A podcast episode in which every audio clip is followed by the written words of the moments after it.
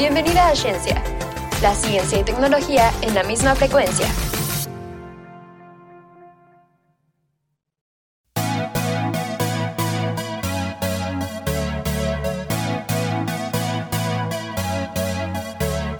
Ciencia, todo sobre ciencia y tecnología bajo la misma frecuencia. Hola, ¿cómo se encuentran? Estamos de vuelta con un nuevo episodio más de Ciencia. Les recordamos seguirnos en todas nuestras redes sociales, arroba en TikTok, Facebook e Instagram. El día de hoy, como siempre, les traemos dos temas muy interesantes. Y el primero habla de que, bueno, normalmente creo que todos correlacionamos el tamaño del cerebro con la capacidad cognitiva o la inteligencia. Eh, creo que muchos hemos dicho, ¿no? De, ay, tienes un cerebrote de seguro, ¿no? Y pensando que una persona inteligente es porque tiene un cerebro muy grande. Pero resulta que los humanos actuales tienen el cerebro un poco más pequeño, bueno, yo diría bastante más pequeño, alrededor de tres pelotas de ping pong más pequeño que los humanos de hace 3.000 años. Esa que es la diferencia entre los animales que no tienen conciencia per se o pues sí, o sea, que no se organizan en una sociedad y que tienen pensamientos como nosotros. Eh, y pues nosotros, ¿no? Esa es como la diferencia. Eh, también pesa aproximadamente 1.5 kilogramos y pues eso representa solamente el 2% del peso corporal, eh, o sea, el 2% de lo que nos constituye como, no sé, los 70 kilos que pesa una persona promedio, ¿no? Eh, pero consume la misma cantidad de energía que cualquier que el músculo esquelético, o sea, lo que nos hace movernos. Entonces, pues sí es bastante energía y sí. Y pues tiene sentido que la consuma con la velocidad y el de procesamiento que tenemos. Sí, pues precisamente como dicen, esta analogía pues creo que sí es muy adecuada, ¿no? De que el cerebro pues es la computadora del cuerpo humano, ¿no? Y pues por eso vemos que gasta tanta energía. Pero pues también con lo que mencionamos vemos que este puede variar mucho en tamaño y especie. Por ejemplo, las hormigas, que tienen como comportamientos similares a nuestros, de que se organizan colonias, eh, pues se puede decir de alguna manera que practican la agricultura. Porque pues ya adentro de sus... ¿Cómo se dice? Madriguera, ¿no? ¿Verdad? De sus... Ah, bueno, hormiguero, ¿no? Ups, sí, mm. se me olvidó la palabra, pero bueno, adentro de su hormiguero. Sí, creo que sí. Eh, pues tienen como, bueno, como que cultivan hongos y así para comer, entonces pues es una práctica muy interesante, ¿no? Que vemos que también se presenta en las hormigas. Y las hormigas tienen un cerebro, bueno, o sea, aparte de que las hormigas son súper chiquitas, pues su cerebro también es extremadamente pequeño. Es aproximadamente del tamaño de un tercio de un grano de sal, ¿no? O sea, nada y tienen como 250 mil neuronas que pues a comparación del cerebro humano pues es como una, una cantidad súper diminuta porque los humanos tenemos aproximadamente 86 millones de neuronas. Sin embargo, pues observamos que también tienen estas prácticas, ¿no? Que diríamos humanas, pero pues no son humanas. Sí, y pues a mí lo que me sorprendió es que, bueno, o sea, que como dices, no tiene que ver eh, bueno, no es uno de los factores que contribuyen al coeficiente intelectual, o sea, como que también esta parte de las neuronas o la cantidad de neuronas que tenemos también influye muchísimo. Y que creo que bien lo mencionabas, eh, hay una relación entre la cantidad de neuronas que tenemos con la función que desempeñamos en la sociedad. O sea, por ejemplo, creo que eh, ahí decía el artículo que las hormigas que se organizan de manera más como específica, o sea, que no sé, una tiene que este, no sé, dedicarse solamente a acumular polen o a acumular, no sé, o de cuidar a los bebés en, dentro de la... Sí, pues el hormiguero, o sea, con, ese tipo de hormigas o de especies tienen el cerebro más chiquito que las que son como masivas y todas, o sea, como que todos hacen todo. O sea, como que si hay una relación entre la inteligencia colectiva y la inteligencia como individual y pues obviamente la cantidad de neuronas que tiene cada una. Y me parece muy fascinante también el que mencionaban que la mielina era otro factor principal entre pues precisamente esta inteligencia que podríamos tener eh, pues entre especies y pues nosotros los humanos. Y pues la mielina es la el recubrimiento que tienen las neuronas, o sea, como el cable, el hulecito del cable. Eh, para cualquier dispositivo electrónico que recubre pues nuestro, nuestro cerebro eh, y que ayuda a que no nos electrocutemos, supongo. dentro de nuestro cerebro y que esta se deteriora con el tiempo. Entonces, mientras más agua absorba, creo o creo que es mientras más agua deje pasar dentro del cerebro, pues obviamente creo que hay una, un deterioro eh, pues cognitivo y que eso también influye como en la capacidad que tenemos, ¿no? Eh, también encontré que, o sea, ah, sí, perdón. Sí. Bueno, ok. Este. No, mm, adelante, adelante. O sea, lo que yo había leído en un libro de Carl Sagan, creo que era eh, algo de los dra- eh, creo que eran los dragones del Edén. O sea, sí mencionaban que, por ejemplo, el Australopithecus y así tenían cerebros más grandes eh, que nosotros y que fueron obviamente disminuyendo por algunas cuestiones, pero que precisamente el lo masivo de su cerebro fue lo que fue uno de los factores en su generación o en su especie que no los dejó evolucionar a lo que somos ahorita nosotros o que no los no les dio como esa selección natural para pues sí para o sea como superar a sus contendientes eh, primates de la época. Y que de hecho el, el artículo menciona que es el, el que nos estamos basando para decirles toda esta información que pues el cerebro de, de nuestra especie disminuyó alrededor de creo que eh, bueno el volumen equivalente a cuatro pelotas de ping pong ajá entonces es bastantito la verdad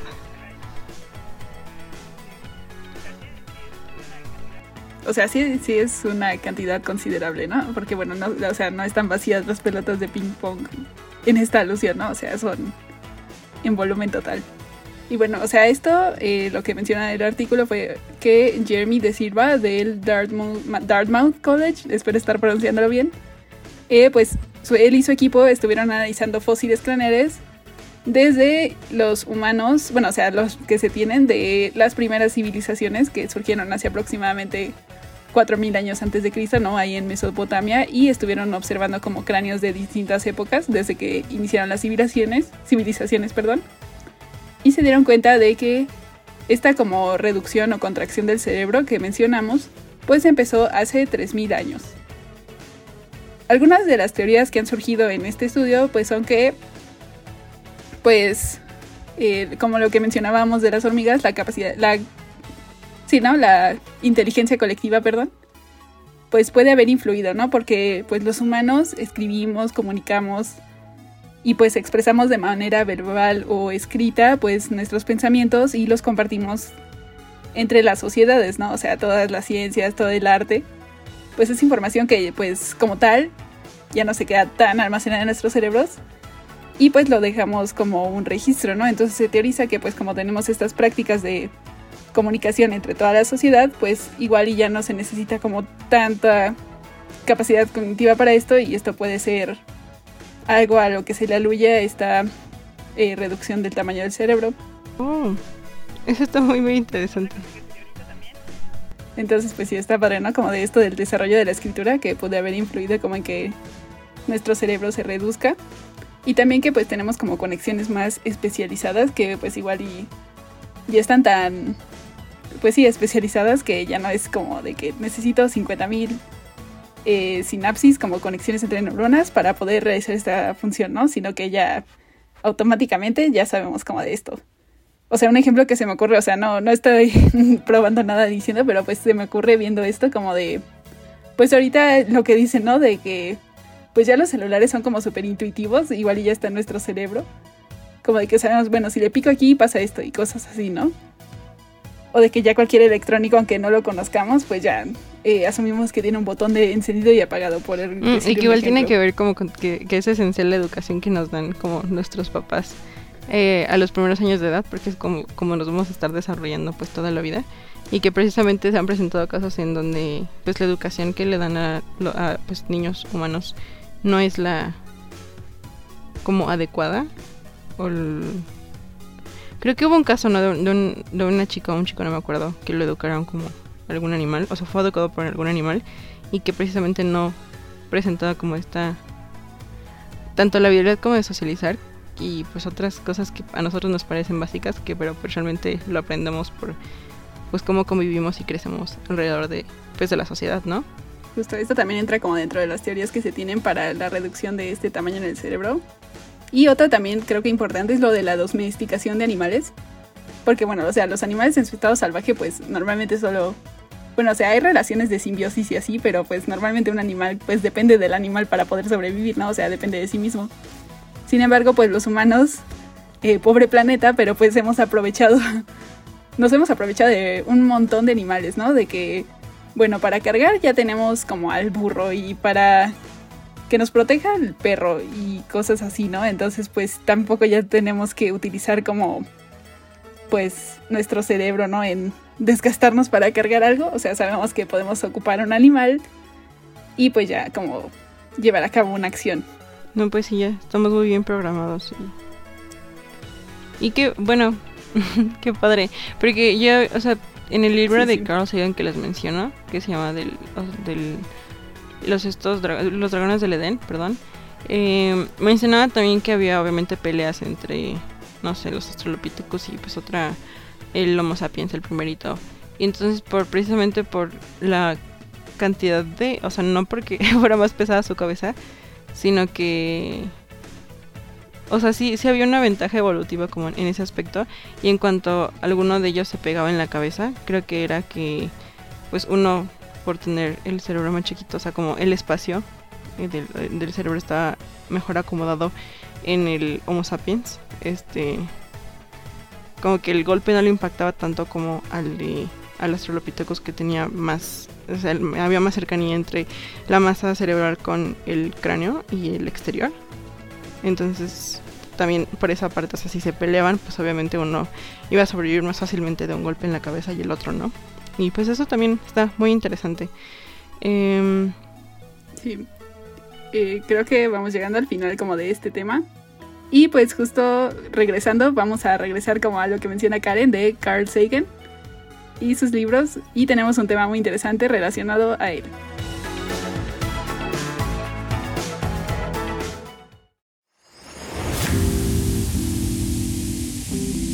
Y estamos de vuelta en Ciencia, todo sobre ciencia y tecnología en la misma frecuencia. El bloque pasado estábamos comentando sobre pues la relación entre el volumen cerebral y la inteligencia. Y pues habíamos mencionado a un autor que pues ha hecho investigación al respecto, que es Carl Sagan. Y vamos a seguir como un poco en esa línea, pero ahora como de forma de chismecito, siento yo, porque vamos a hablar de la relación que tuvo con Ant Druyan.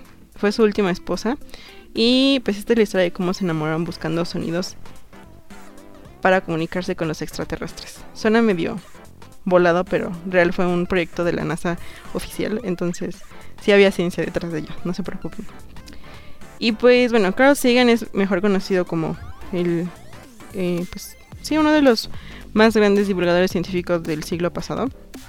Me parece que él falleció en 1996, pero pues tuvo una carrera científica de divulgación pues bastante bastante grande, porque creo que su serie más famosa fue Cosmos y fue la inspiración de varios científicos de nuestra época.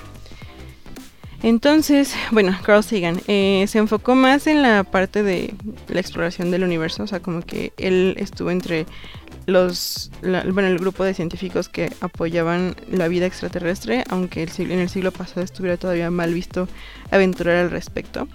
Y pues en ese aspecto fue muy parecido con su última esposa, Andruyan, que no, estudió en la universidad, pero se dedicó a la cosmología después de, pues de dejar la universidad y también se dedicó como a causas sociales y era, creo que principalmente era una activista por los derechos de, pues de varios grupos de, minorías, ¿no? Eh, y pues ellos se conocieron precisamente en este proyecto que ahorita les vamos a platicar un poco más. Eh, se enamoraron, se casaron, o sea, como que lo decidieron muy rápidamente. Eh, se casaron y pues ya fue hasta que Carl Sagan murió que ya se separaron completamente. Pero, pues bueno, ¿cuál es su historia de amor? Que estuvo muy, muy especial. Pues resulta que Carl Sagan estaba casado con otra persona que se llamaba Linda Salzman. Ahorita si quieren les contamos más sobre el chismecito de sus esposas anteriores. Pero bueno, en ese momento él estaba casado con eh, Linda Salzman cuando le encargaron el proyecto de grabar eh, un mensaje en las placas del Voyager. Espero estar pronunciándolo bien, pero bueno, una de las dos naves del Voyager.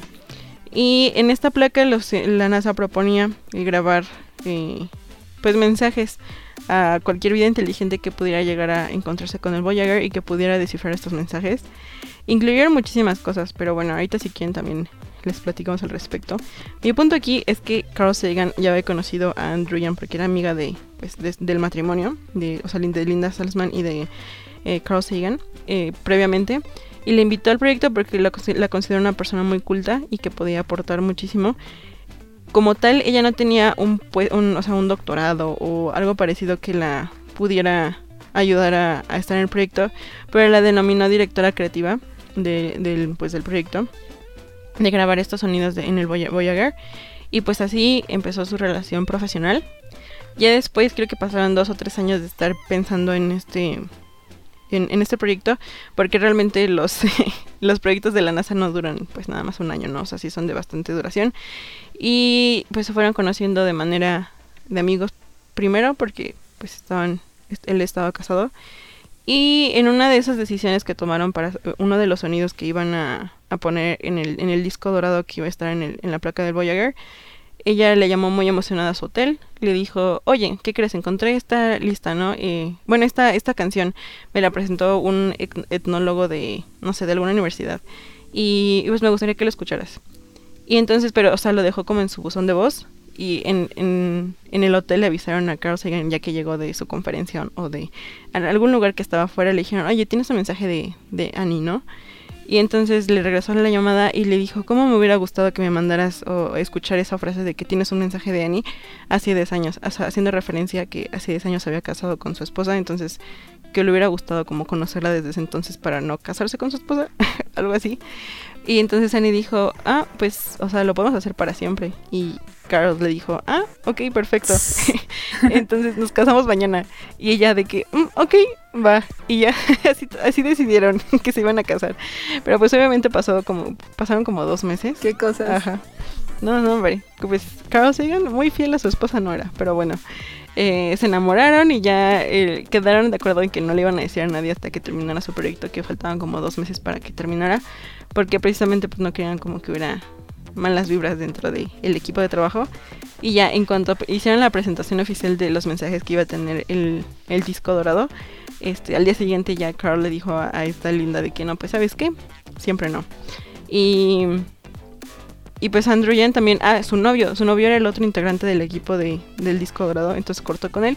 Y ya, se casaron y fueron felices para siempre. Está bastante interesante. Sí.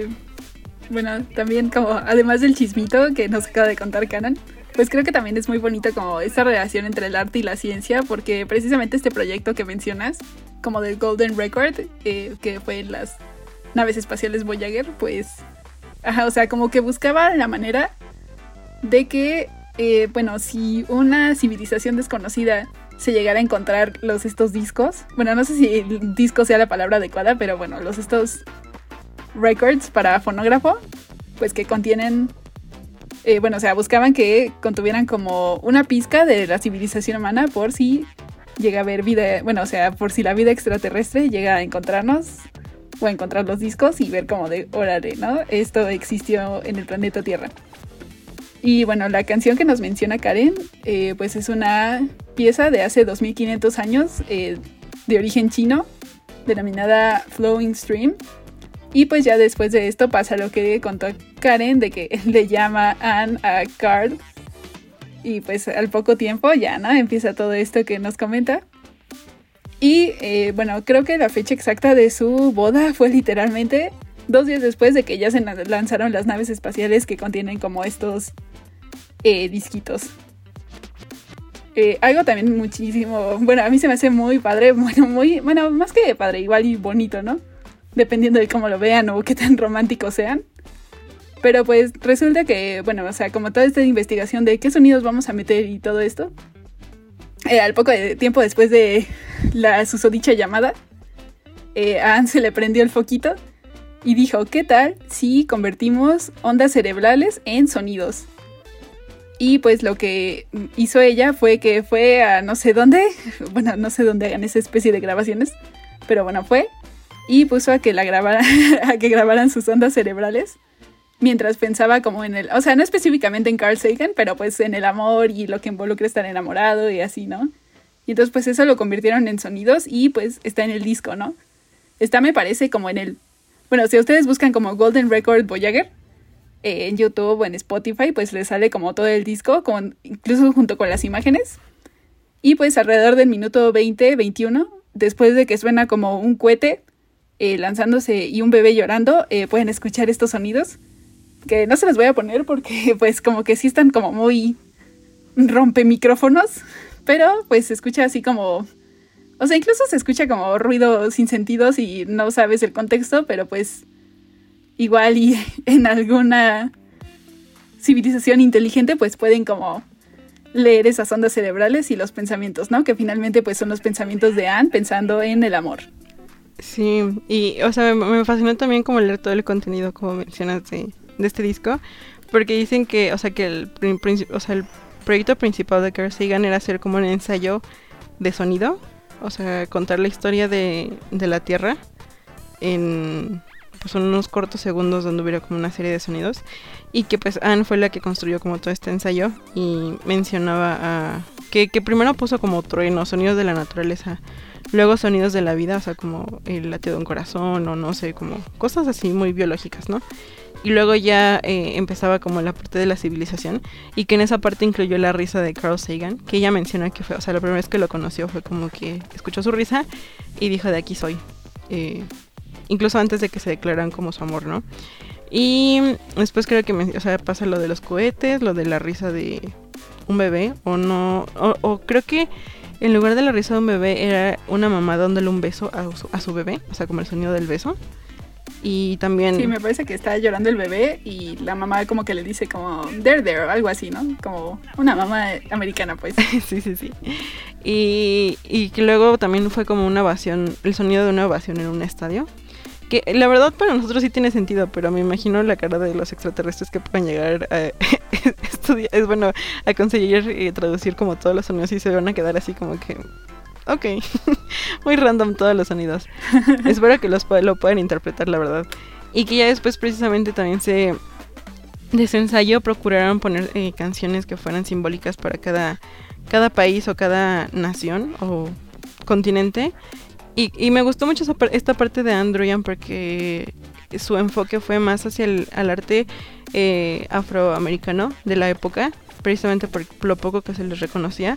Y en lugar de poner, no sé, a Elvis Presley o cualquier otro este, artista blanco de la época, eligió a tres artistas eh, afroamericanos y que les dio como el lugar que merecían dentro de la historia. Y también precisamente toda esta recolección que hizo de la canción que mencionaste del flujo del río, creo que dijiste que era, o algo así, eh, de, de China y de, y de varios lugares, me pareció muy, muy interesante y que un enfoque que creo que no que los científicos no pudieron haber hecho sin la ayuda de Andrew Eh, y también muy bonito el concepto que mencionas de que esto, o sea, su, la muestra de su amor está en el espacio, en, el espacio incluso que no conocemos y que está viajando a 35 millones de millas por hora. Eso traducido en, en el sistema de nosotros de medidas son 16 kilómetros por segundo, o sea, es una velocidad bastante increíble. Y que pues de hecho, o sea, el, el trayecto del Voyager planeaba primero eh, orbitar alrededor de Júpiter y Saturno, luego irse más allá, a salir del sistema solar y pues encaminarse al espacio de interestelar. Y que esté ahí como el, el, pensamiento de Anne sobre el amor y de... Y, y, pues esta, este bello sentimiento que salió entre los dos, sí me parece muy romántico, la verdad. Pero y, ah, y también, o sea, hay muchas cosas románticas acerca de su relación porque también mencionaban que nombraron a dos asteroides que orbitan en alrededor del Sol y sus órbitas son como dos anillos de boda entrelazados. Entonces les nombraron a uno Andruyan y al otro Carl Sagan. Entonces están perpetuamente orbitando alrededor del Sol como dos anillos de, de boda. Se me hizo muy romántico. wow, esa no me la sabía. O sea, sí estuvo ahí con sus otras dos esposas, el Carl, pero bueno, finalmente su último amor sí fue romántico, ¿no? El bueno, bueno. Y pues, ajá, como dice, ahorita Carl Sagan pues ya falleció, eh, Andrew me parece que sigue viva. Eh, pero bueno, o sea, sí, o sea, a pesar de que Carl ya murió, pues ahí sigue su amor en el espacio, ¿no? Tanto en el record como en los asteroides que menciona Karen, ¿no? Y pues sí está como bonito, ¿no? Quisiera. Sí, la que puede, puede. Y Androyan pudo. Porque, o sea, también tuvo otras esposas, tuvo dos antes de, de ella. La primera fue Lynn Margulis, que, que de hecho fue algo que en lo que estaba investigando, o sea, me gustó mucho esto de que ah, detrás de un hombre hay como mucho, hay una mujer eh, excepcional. Pero de hecho detrás de Carl Sagan, que fue un hombre bastante importante en la ciencia, hubieron tres personas muy destacadas, tres mujeres, y que pues precisamente son, bueno, aquí no diría detrás, porque también tienen sus propios logros y si se pueden echar un clavado a lo que hizo Lynn Margulis, porque precisamente se dedicó a investigar el origen de, de la Tierra y que fue como muy polémica durante su, durante su tiempo, que me parece que sería buena idea dedicarle un, una cápsula dentro de este bello podcast. Pero bueno, eh, pues estuviera, estuvo al lado de ellas eh, pues Lynn Margulis, Linda Salzman, que ella era más artista, más, em, pues de manera como más... El contrario, el totalmente contrario a lo que Carl Sagan se dedicaba, pero que aún así pues era una eminencia entre, entre, entre sus pues compañeros. Y pues por último Andrew Yankee, ya se sabe que pues también era una mujer obsesional tanto con la ciencia y con las cosas sociales y, con, eh, y como activista. Entonces, pues sí, muy importante tampoco olvidar los nombres de las mujeres que ayudaron y que fueron coautoras de varios de los éxitos de Carl Sagan y que pues creo que eso no se menciona muchas veces. Y bueno, me gustaría terminar este bloque mencionando una frase que le dedicó Carl Sagan a Andrew Young que, bueno, dijo, en la vastedad del espacio y en la inmensidad del tiempo mi alegría es compartir un planeta y una época con Annie. Y ya, muy lindos los dos. Con eso terminamos. Ah, Qué bonito. Bueno, con eso terminamos. Los espaciales, ahora sí. Oh, no sé. Que vivan los novios. Pero bueno, con eso terminamos este bloque de ciencia. Todo, todo sobre ciencia y tecnología en la misma frecuencia. Y pues esperamos que les haya gustado, eh, les hayan gustado estos dos bloques. Les recordamos nuestras redes, ciencia.radiosem en TikTok, Facebook e Instagram. Y que tengan un maravilloso día. Hasta la próxima. Esto fue Ciencia. Escúchanos en exclusiva por frecuencia SEM y plataformas digitales. No olvides seguirnos también en nuestras redes, en Facebook, Instagram y TikTok como arroba Nos vemos.